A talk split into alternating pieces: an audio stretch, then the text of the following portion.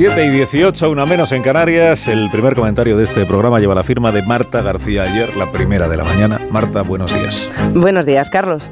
Ayer Vox perdió una votación, una muy importante. Y no fue la moción de censura fallida, claro, digo importante. Una de la que realmente depende la vida de mucha gente, la vida digna y la muerte digna. Los magistrados del Tribunal Constitucional votaron contra el recurso de Vox que se oponía a la ley de eutanasia por una amplísima mayoría de 9 contra 2.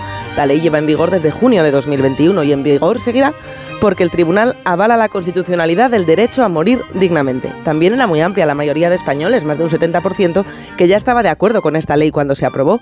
La votación del Constitucional no se divide en progresistas y conservadores.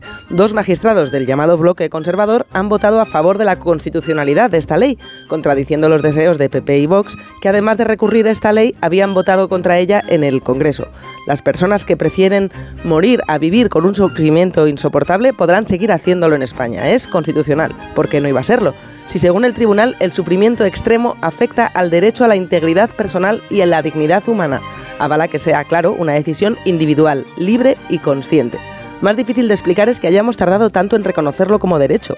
No es difícil de entender que haya quien tiene unos valores o una religión que le impida acogerse a este derecho. Lo que no se entiende es negárselo a aquellas personas que libremente lo desean, porque reconozcámoslo la eutanasia es estrictamente voluntaria. No hay datos oficiales de cuántas eutanasias se han producido en casi dos años por un retraso administrativo. Si hay algo que permanece, algo que no acaba y pervive tras la muerte, es la burocracia.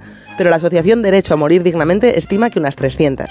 Hablar de eutanasia no es hablar de muerte, es hablar de la dignidad de la vida y también de la esperanza. Más de medio centenar de las personas que optaron por la eutanasia donaron sus órganos, donaron vida y han permitido más de 150 trasplantes. Moraleja, Marta. El Constitucional reconoce, bien hecho, que vivir no es una obligación, es un derecho. 7 y 20, una menos en Canarias. La sintonía de Onda Cero.